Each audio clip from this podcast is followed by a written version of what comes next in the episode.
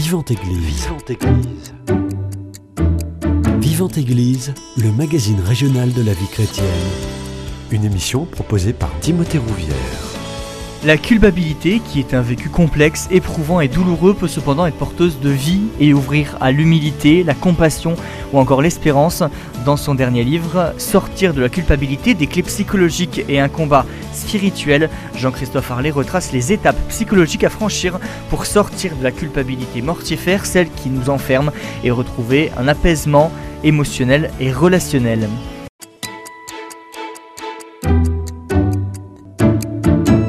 Et pour en parler, j'ai le plaisir de le recevoir. Bonjour à vous, Jean-Christophe Harlet. Bonjour Timothée. Merci beaucoup d'avoir accepté mon invitation. Euh, déjà, ce livre, c'est votre premier. Expliquez-nous pourquoi vous avez eu l'idée d'écrire, vous aussi, un livre. Euh, alors au départ, c'est pas vraiment l'idée d'écrire un livre. J'ai profité de, d'une période où j'avais un petit peu de temps libre dans mon travail pour euh, me pencher sur ce sujet. Certainement parce qu'à ce moment-là, il y a eu la concomitance de plusieurs euh, situations dans mon travail, de plusieurs euh, accompagnements thérapeutiques euh, qui se sont centrés sur le sujet. Mm. Et je me suis rendu compte qu'il y avait vraiment des choses qui étaient, hum, qui étaient aidantes, qui pouvaient marcher plus ou moins rapidement, des, des grilles de lecture, des exercices. Et je me suis dit, tiens, ce serait intéressant de, de, de témoigner là-dessus, d'é- d'éclairer, d'apporter ma, ma contribution. Surtout que c'est un sujet, peut-être on, en- on en reparlera, que je trouve euh, très important pour bien des, des raisons. Et en fait, au départ, je me suis dit, tiens, je vais faire une conférence ou une webconférence. C'était plutôt l'idée de départ. Donc j'ai commencé à y travailler dans ce sens. Et puis voilà, pour tout un tas de choses, ça s'est pas fait euh, euh, comme ça. Euh, je me suis dit, tiens, je vais le mettre par écrit. Et puis du temps est passé par là-dessus, je m'en suis pas occupé, j'étais occupé à d'autres choses.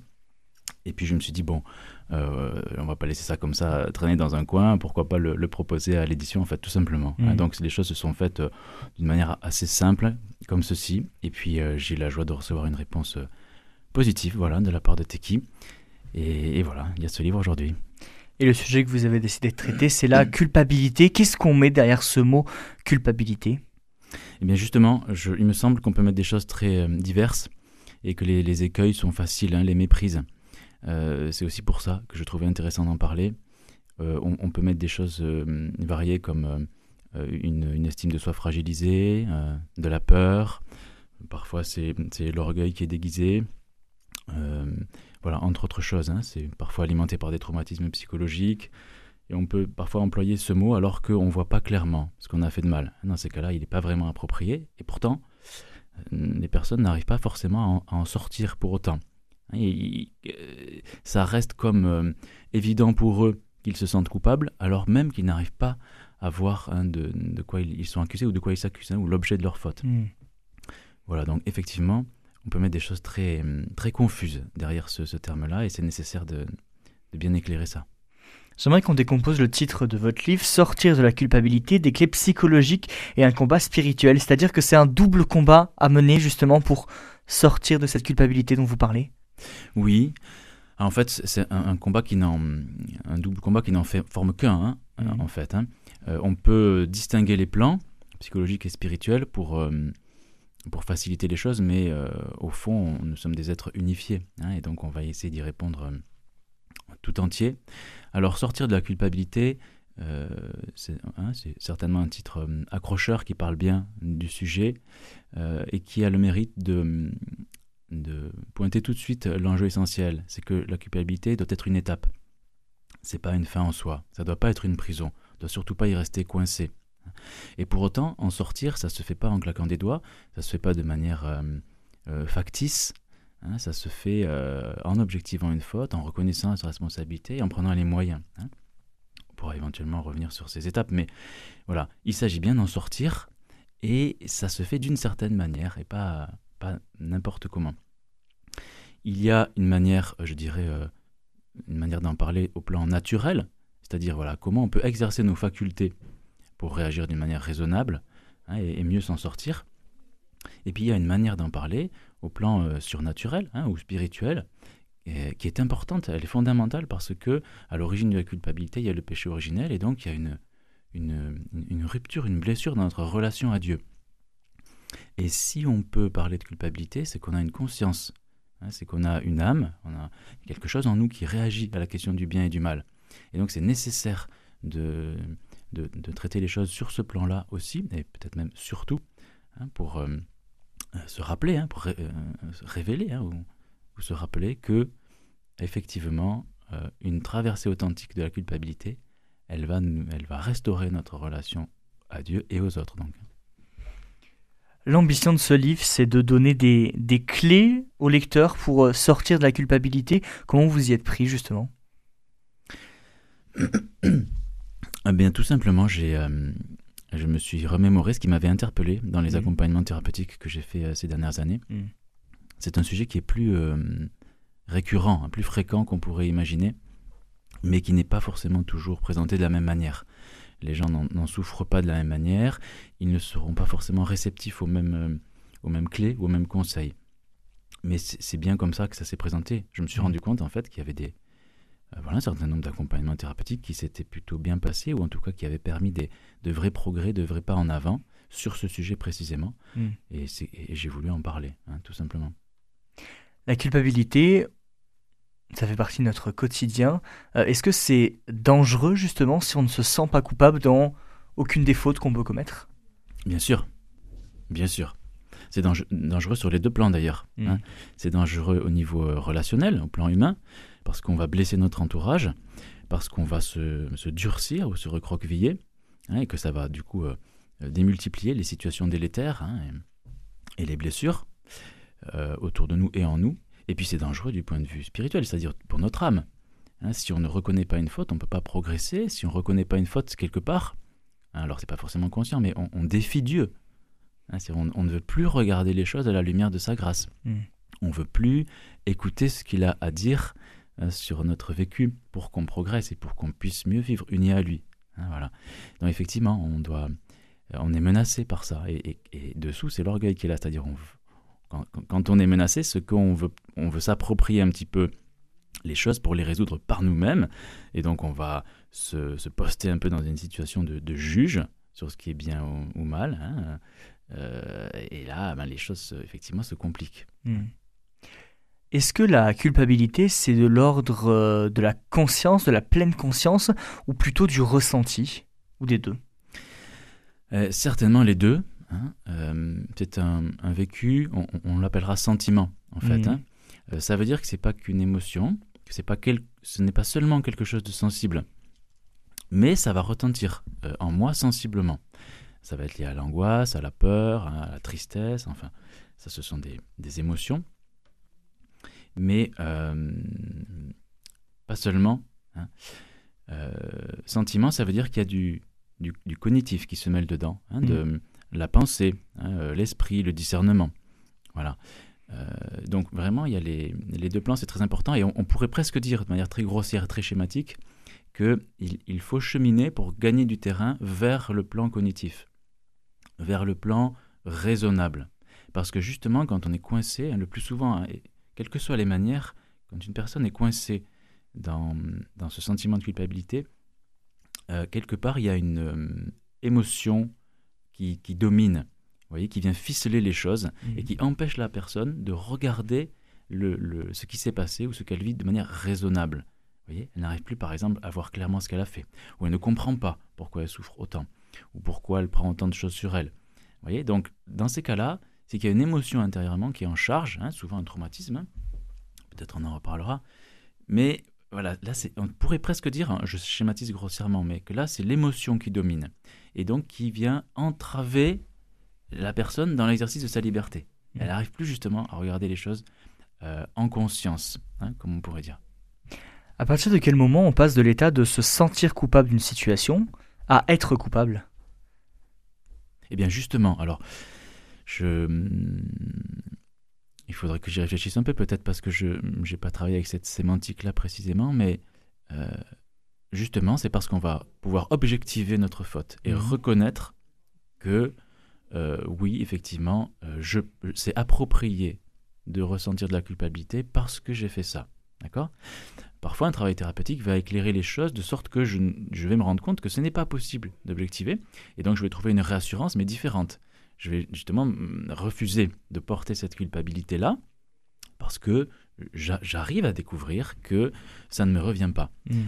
Alors que si effectivement je peux objectiver les choses et reconnaître que ça, c'est bien moi qui l'ai fait et c'est, une faute, je le reconnais en conscience, alors je vais pouvoir passer, disons, en tout cas, je vais pouvoir articuler ce sentiment à une réalité objective et je vais pouvoir y répondre. hein. Mais attention, hein, si vous dites passer de sentir à être, euh, le, le- disons, le, le- la problématique que je vois, c'est que être, ça, ça sonne très, très global. Mm. Voyez et en fait, il faut bien comprendre que on n'est pas coupable tout court, hein, ou de tout pour toujours. Hein, la culpabilité, ce n'est pas quelque chose qui, euh, nous résume ou qui doit nous résumer. Voyez Il faut l'objectiver, la circonscrire dans un contexte. Et parce que je peux faire ça, justement, ça ne va plus être qu'un sentiment qui me déborde ou qui, ou qui me remplit de confusion, mais je vais pouvoir le regarder raisonnablement et alors y répondre, hein, parce que c'est vraiment ça l'enjeu, c'est d'y répondre. Voilà. Donc peut-être plutôt que de passer de sentir à être, Mm. hein, c'est de sentir à, à, euh, réagir hein, ou à se, se rendre compte, effectivement, conscientiser et réagir.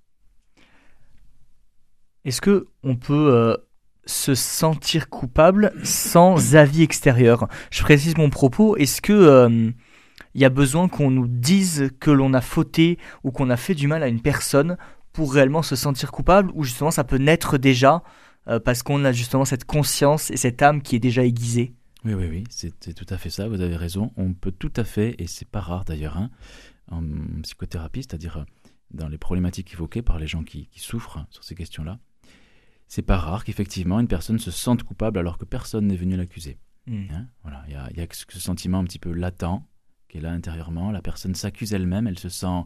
Parfois d'ailleurs, c'est confus, c'est un mélange de culpabilité et de, et de mésestime de Mm. soi. hein. Euh, alors même que euh, la personne n'a non seulement pas été accusée, mais même peut-être réassurée par son entourage hein, ou valorisée. Et pourtant, voilà, subsiste à l'intérieur ce sentiment. Donc bien sûr, oui, oui, ça peut arriver comme ça. Et c'est d'ailleurs euh, euh, probablement assez souvent, pour pas, pas dire tout le temps, on ne va pas faire de statistiques, mais le- l'indice, hein, le, le signe, le témoignage qu'il y a un traumatisme psychologique qui est dessous. Mm. C'est logique hein, ce que je vous dis. C'est-à-dire pourquoi Oui. la personne elle porte ça, d'où ça vient? Et souvent voilà, c'est quelque chose qui remonte un peu et qui n'a pas été réglé, qui, euh, eh bien voilà, qui, qui, qui se fait sentir à nouveau. Mm. Il y a aussi ceux qui se sentent en permanence, vous le disiez, coupables, alors qu'ils n'ont rien fait. Et justement, là, il faut, faut entamer un, un suivi psychologique, thérapeutique pour euh, essayer de sortir de cette culpabilité. Ben, il faut, il faut, ça c'est à la personne de le, de Mm. le discerner. Hein. Je pense pas qu'on puisse jamais parler de nécessité absolue pour une psychothérapie, mais ça peut être aidant dans, euh, on va dire, trois grands types de cas, ou bien la souffrance est trop importante, Mm. hein, donc elle- vient écraser la personne, qui du coup, et c'est le deuxième point, ne peut plus faire usage de sa liberté euh, correctement. Elle, est- elle sent qu'elle elle, elle, elle peut pas agir ou bien de manière rationnelle ou bien de manière libre. Elle se sent entravée, empêchée par un sentiment comme ça qui, qui, qui- qui crée de la confusion et de la douleur, de la tristesse. Hein, donc souffrance, euh, liberté entravée, et puis désordre. hein, C'est-à-dire que parfois, une, souffrance psychologique va créer des comportements problématiques, et peut-être que la personne ne va pas forcément en souffrir beaucoup tout de suite, mais son entourage va en souffrir et le lui faire remarquer. hein. Ce sont souvent les trois grands types de, de motifs hein, de consultation en psychothérapie. hein. La personne ou bien souffre beaucoup, ou bien n'arrive plus à vivre les choses comme elle voudrait, librement par elle-même, euh, ou bien n'arrive plus à les comprendre, hein, ou bien ben voilà, son comportement euh, crée des dommages dans sa vie et elle finit par s'en rendre compte. Ce livre, il s'adresse à qui? Est-ce que ça s'adresse uniquement aux croyants? Parce que on parle de spirituel et de psychologique ou est-ce que ça peut s'adresser à tout le monde? Euh, dans l'idéal, ça s'adresse à tout le monde. Eh oui. Euh, et cependant, euh, une, une partie du livre hein, est tout à fait axée sur le, le plan spirituel, avec des références bibliques, hein, avec c'est un, un témoignage de foi hein, qui, est, qui est là, en plus du témoignage professionnel, on peut dire. Donc, dans l'idéal, ça s'adresse à tout le monde, et euh, cependant, le lecteur non croyant aura plus de difficultés probablement à rentrer dans telle ou telle euh, partie du livre ou tel chapitre euh, parce que ça lui sera plus inconnu. hein. Mhm. Donc ça reste possible, mais peut-être un petit peu plus difficile d'accès a priori. hein, voilà. sans, disons sans l'éclairage de la foi a priori, il y a certaines parties qui seront plus difficiles à, aborder, mais ça reste euh, tout à fait possible. Vous mentionnez à plusieurs reprises la possibilité que la souffrance mentale peut venir du, diable d'une possession démoniaque. Justement, vous pouvez préciser un peu votre propos? Oui, c'est une réalité qui est, qui est, trop peu discutée aujourd'hui. Hein, c'est un, vrai euh, problème. Mais l'expérience montre, hein, le, le dialogue avec les, les, prêtres, les exorcistes qui sont investis dans leur ministère, montre que voilà, il y a cette réalité-là. Euh, d'ailleurs, le diagnostic différentiel, hein, si, euh, si, on peut dire, est pas toujours simple. C'est-à-dire que une, une, une, action du démon hein, sur une personne peut prendre la forme d'une souffrance psychologique.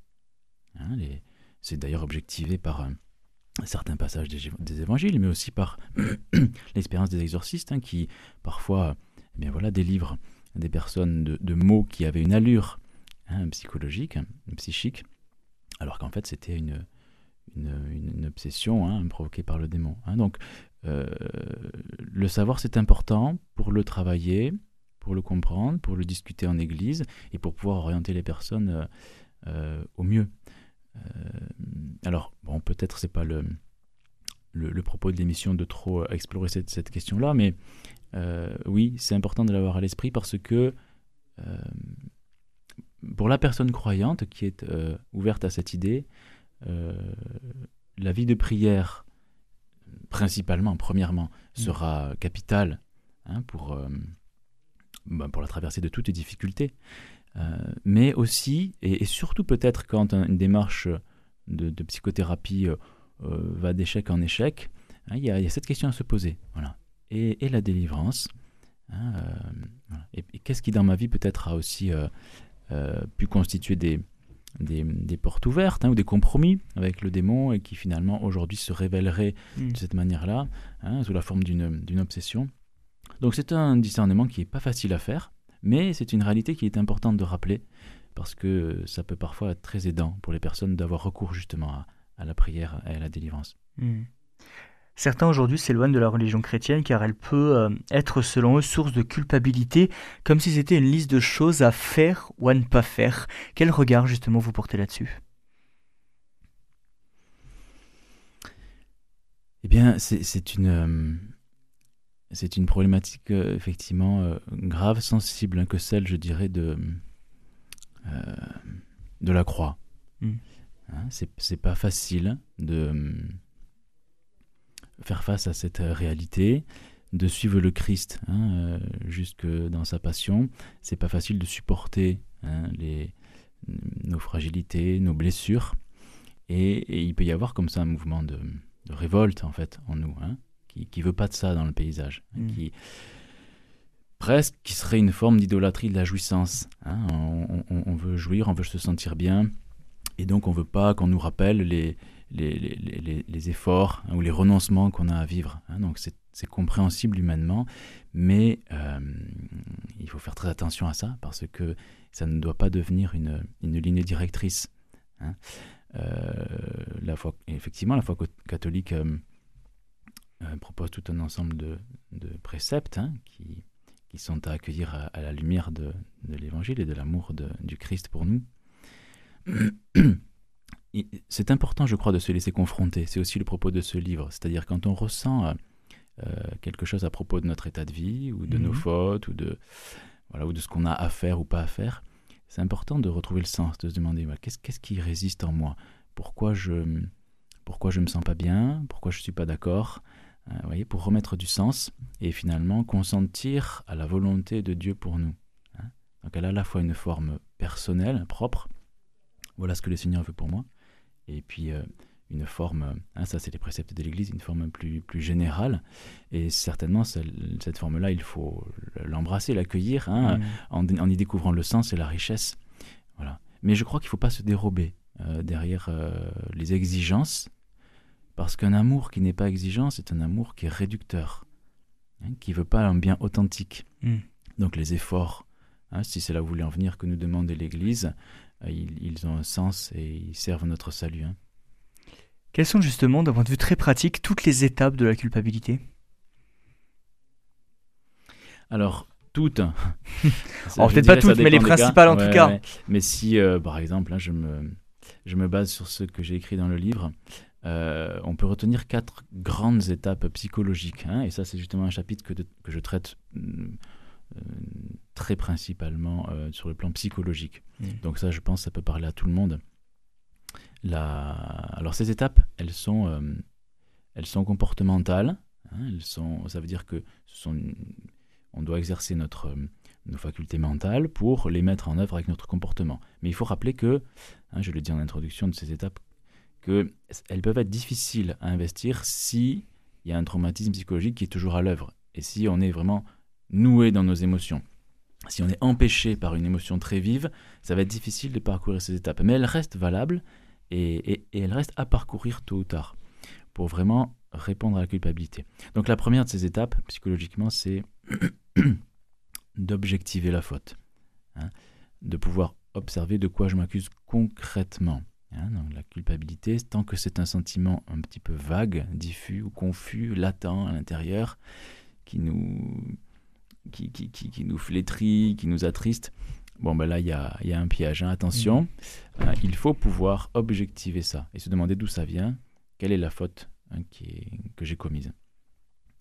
Euh, c'est la première étape. Et si je ne parviens pas à la franchir, il faut que je me défende. Hein, peut-être on y mm. reviendra, mais que je me défende contre ce sentiment, que je, le, euh, je ne le valide pas, en quelque sorte. Hein.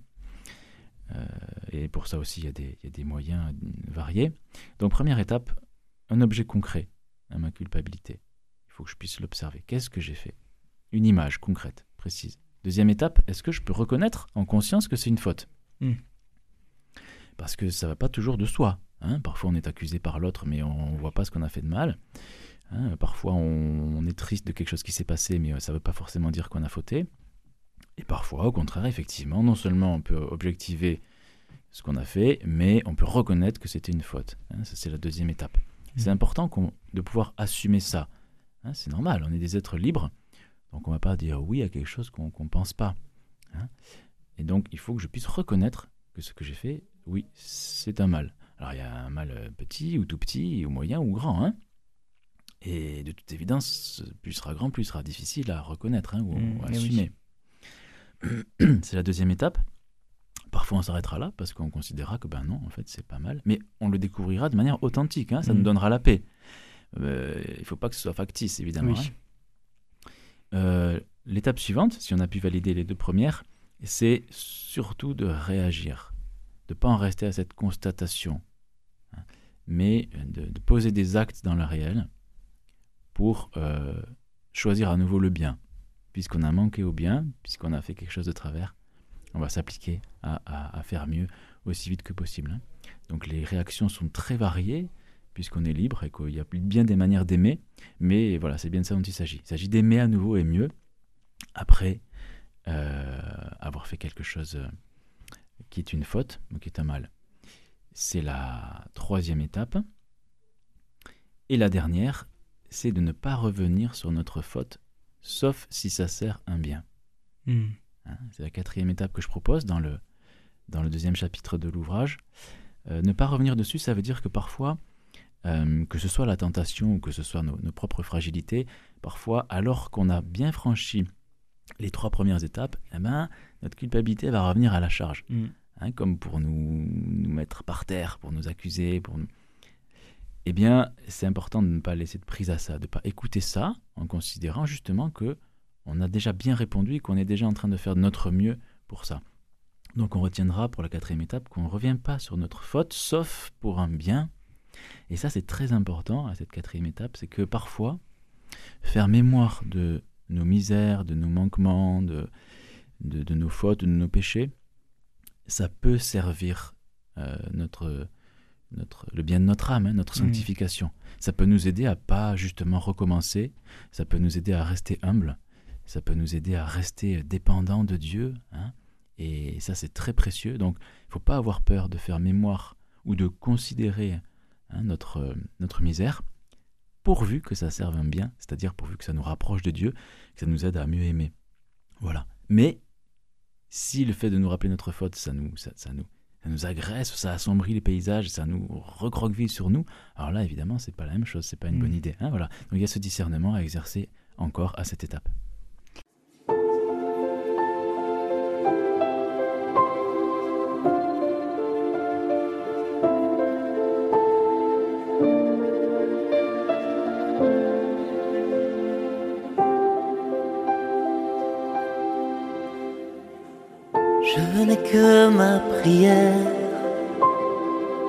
Quand la peine est trop lourde. Rien qu'un mot à mon père vient son amour. Je n'ai que ma prière quand mes larmes ont coulé.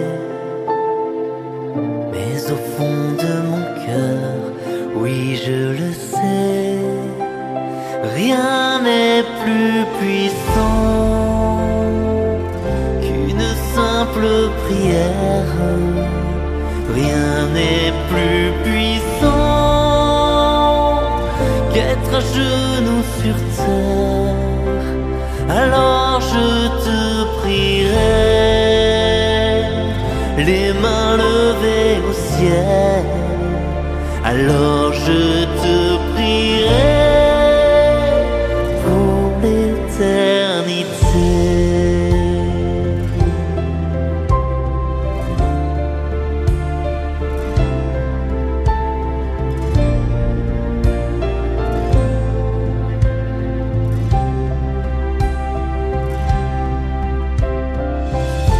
Je n'ai que ma prière, si faible en apparence, mais le ciel et sur terre ont ta présence.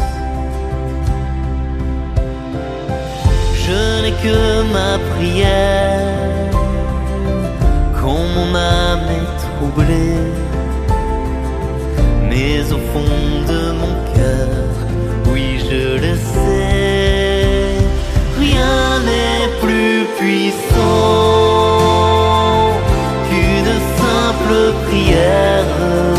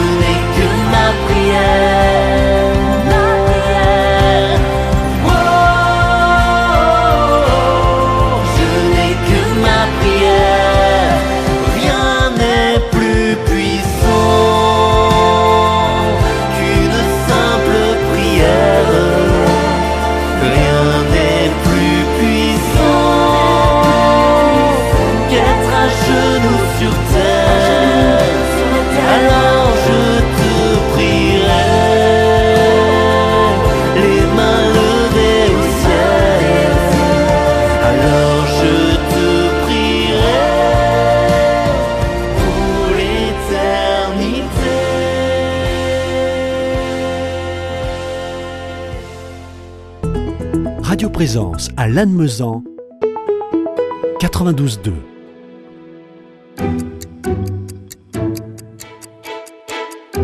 Vivante Église, Timothée Rouvière.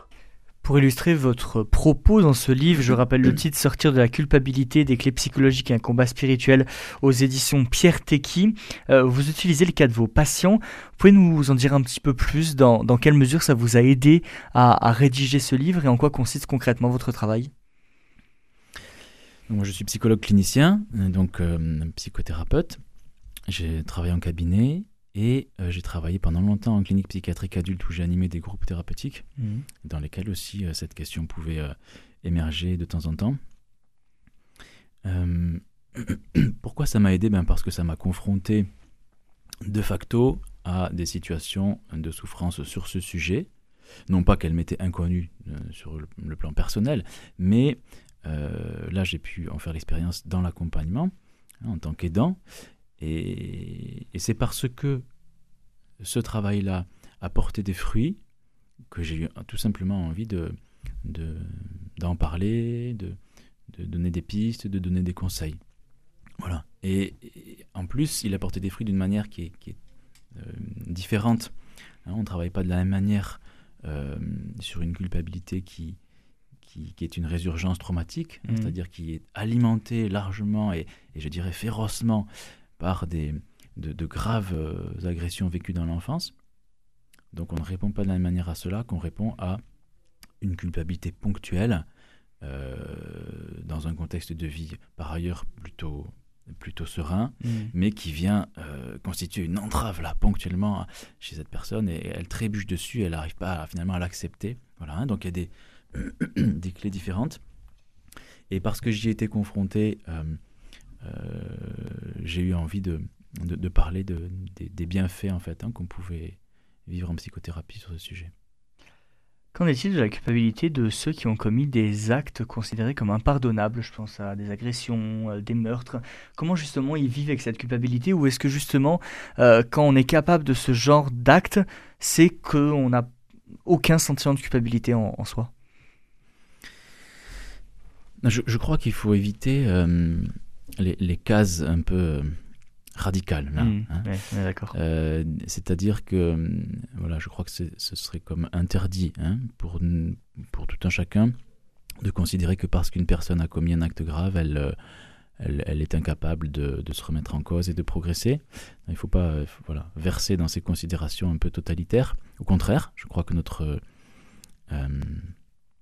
notre vécu de chrétien hein, nous, nous oblige hein, et, nous encourage avec joie à, poser un regard d'espérance sur toute personne. Donc certainement, euh, il s'agit de considérer que pour tout le monde, c'est possible de recourir à la miséricorde de, Dieu. Évidemment, dans le cas de, de grands crimes ou de grandes fautes, la personne, euh, au moment où elle pose cela, elle peut être dans un état très, très varié, hein, euh, très différent, mais je pense que c'est possible de considérer que euh, un certain nombre de fois, quand une personne pose une faute grave, elle euh, n'est pas disposée à se remettre en question. Elle, mm. euh, voyez, finalement, elle, elle, cède à ce mouvement-là. Elle engage sa liberté dedans, quand, même, quand bien même ce serait déplorable. Alors, attention cependant, dire ça, ça ne résume pas la personne et ça ne l'enferme pas là-dedans. C'est-à-dire qu'on peut considérer qu'elle est capable de progresser, d'une part. D'autre part, on est souvent très ignorant sur le contexte du vécu de cette personne. Comment elle est arrivée là? Quelle est sa souffrance? Quelles sont ses ressources? Euh, Qu'est-ce qu'elle a vécu? De quoi elle a manqué? Vous voyez, on est souvent très très ignorant là-dessus. Euh, est-ce qu'elle est, possédée d'ailleurs? Est-ce qu'elle est tourmentée? Est-ce que voilà. Euh, donc ça, on est très ignorant et, pourtant c'est comme un devoir de, mm, de ne pas l'oublier, d'en tenir compte, voire de le questionner ou de l'explorer. Et justement, c'est ce que font beaucoup les, thérapeutes qui travaillent auprès de personnes comme ça, mm, qui portent une grande culpabilité. Justement, elles, acceptent d'éclairer leur vécu et leur histoire pour, euh, pour, pour, ne pas que les personnes y restent enfermées. Donc, euh, la personne peut porter une responsabilité authentique dans l'acte grave qu'elle a commis, et cependant, les, étapes hein, euh, qui sont présentées dans, l'ouvrage, les étapes qu'on peut souhaiter à toute personne hein, pour traverser, dépasser la culpabilité, pour choisir à nouveau le bien et pour se confier à la miséricorde de Dieu, restent euh, possibles. Je dis possible dans l'absolu, hein, mmh. et, puis dans l'espérance qui m'anime, ensuite, le- l'expérience peut montrer que des personnes mm, le refusent éventuellement. Oui. D'accord Mm. on, ne se tourne pas dans ce sens. Ça, ça existe aussi. hein. Mm. Mais je crois qu'on ne doit, pas le, le décider pour elles a priori. Voyez, Au contraire, on doit prier et, les aider autant que possible. hein. Justement, euh, autour de cette question de la prière, comment répondre à la culpabilité d'un point de vue très spirituel? En, en se confiant à Dieu. Hmm. En se confiant à Dieu. Euh, en dehors de moi, vous ne pouvez rien faire, hein, nous dit Jésus dans l'Évangile. Et je crois que le vécu de la culpabilité peut faire faire l'expérience de cela, parfois d'une manière assez radicale ou, hein, amère. hein. Et, c'est l'occasion, justement, de revenir à Dieu, de se confier à lui. Euh, euh, c'est ce que je, c'est ce que j'indique dans le dernier chapitre de l'ouvrage, dans le, le vécu de la culpabilité en tant que tel, il y a quelque chose qui est toujours un peu centré sur soi, vous voyez, qui est inquiet à propos de soi, hein, auto-centré. Euh, il, il- il peut y avoir des bonnes intentions qui sont mélangées, mais la culpabilité est ce qu'elle est parce qu'elle s'occupe de soi-même. Hmm. Tandis que, comme je, je l'indique dans le dernier chapitre, la contrition, elle, euh, euh, euh, donc on rappelle ce que c'est la contrition, hein, c'est la, la douleur d'offenser Dieu en, raison de son grand amour. Donc en fait c'est un vécu d'amour, hein, la contrition, et là ça n'est plus autocentré, c'est centré sur Dieu. hein. donc spirituellement, tout l'enjeu c'est de restaurer la relation avec Dieu pour pouvoir effectivement être plus libre et plus aimant aussi avec nos frères et puis avec nous-mêmes si on peut dire. hein. Donc voilà, pour vous répondre là-dessus, euh, disons, euh, la réponse principale à mon avis, c'est ça. Spirituellement, il s'agit, d'ailleurs c'est logique, euh, au regard du péché originel, spirituellement, il, s'agit de restaurer la relation à Dieu. Et donc de se confier à sa miséricorde et de le laisser agir dans notre vie, quand bien même ça supposerait de prendre sa croix, puisque après une faute, ben, il y a de ça. Hmm. hein. C'est-à-dire il faut ben, accepter notre misère et, et- et faire des efforts pour agir mieux. Quoi. Voyez donc c'est coûteux, mais c'est un chemin de, de- de paix, de vie, de joie. Hmm. Jean-Christophe Harley, si vous aviez un message à faire passer, quel serait-il? Je crois que c'est celui qui conclut l'ouvrage. hein. Jésus, Mhm. j'ai confiance en toi. Hmm. C'est le principal euh, message que je veux faire passer. Et, et voilà, c'est la, la, la joie, la sûreté euh, que l'on peut vivre dans le fait de se confier à Dieu, Hmm. quel que soit ce qui nous arrive. La confiance aussi? La confiance, tout à fait. Et pour les non-croyants, quel est le message alors? Le même en devenir. Hmm. hein, hein, le même en devenir. Et hum, d'ailleurs, euh, à un moment donné, je crois, dans l'ouvrage, je, je rappelle cette formule que euh, le, le praticien soigne, mais c'est Dieu qui guérit. hein, parce que c'est lui qui met toutes les ressources merveilleuses qui sont dans, dans l'homme. hein. Donc euh, le non-croyant, en fait, il, il, il peut vivre aussi hein, tous les bienfaits de Dieu et certainement il en expérimente un grand nombre au quotidien. Peut-être que simplement il ne, il ne sait pas les, les, les adresser ou en reconnaître l'auteur, Hmm. hein, ou, ou disons, ou, ou consentir à, à vivre cette, cette union d'amour avec Dieu. Euh, mais le, le message, il est le même. hein, c'est que, voilà, il y a, y, a, y a de l'espoir, hein, tant qu'il y a la bonne volonté, et que, voilà, toute culpabilité peut être, euh, peut être voilà, brûlée au feu de la miséricorde de Dieu. hein, et, et que ça prend des chemins euh, concrets. Et donc, pour le non-croyant, euh, ce chemin, il est à prendre aussi. Reste que quand on peut le confier à Dieu explicitement et, et- et faire l'expérience de son amour, c'est considérablement plus joyeux et facile. Et on terminera là-dessus. Merci beaucoup Jean-Christophe Harley. Merci Timothée. Je rappelle le titre de votre livre Sortir de la culpabilité, des clés psychologiques et un combat spirituel aux éditions Pierre Tecky. Si vous souhaitez réécouter cette émission, elle est d'ores et déjà disponible sur notre site internet www.radioprésence.com. Passez une très belle journée à l'écoute de notre antenne. Cette émission est disponible sur CD. Commandez-la en téléphonant au 05 62 48 63 00 05 62 48 63 00 ou par mail à contact@radioprésence.com.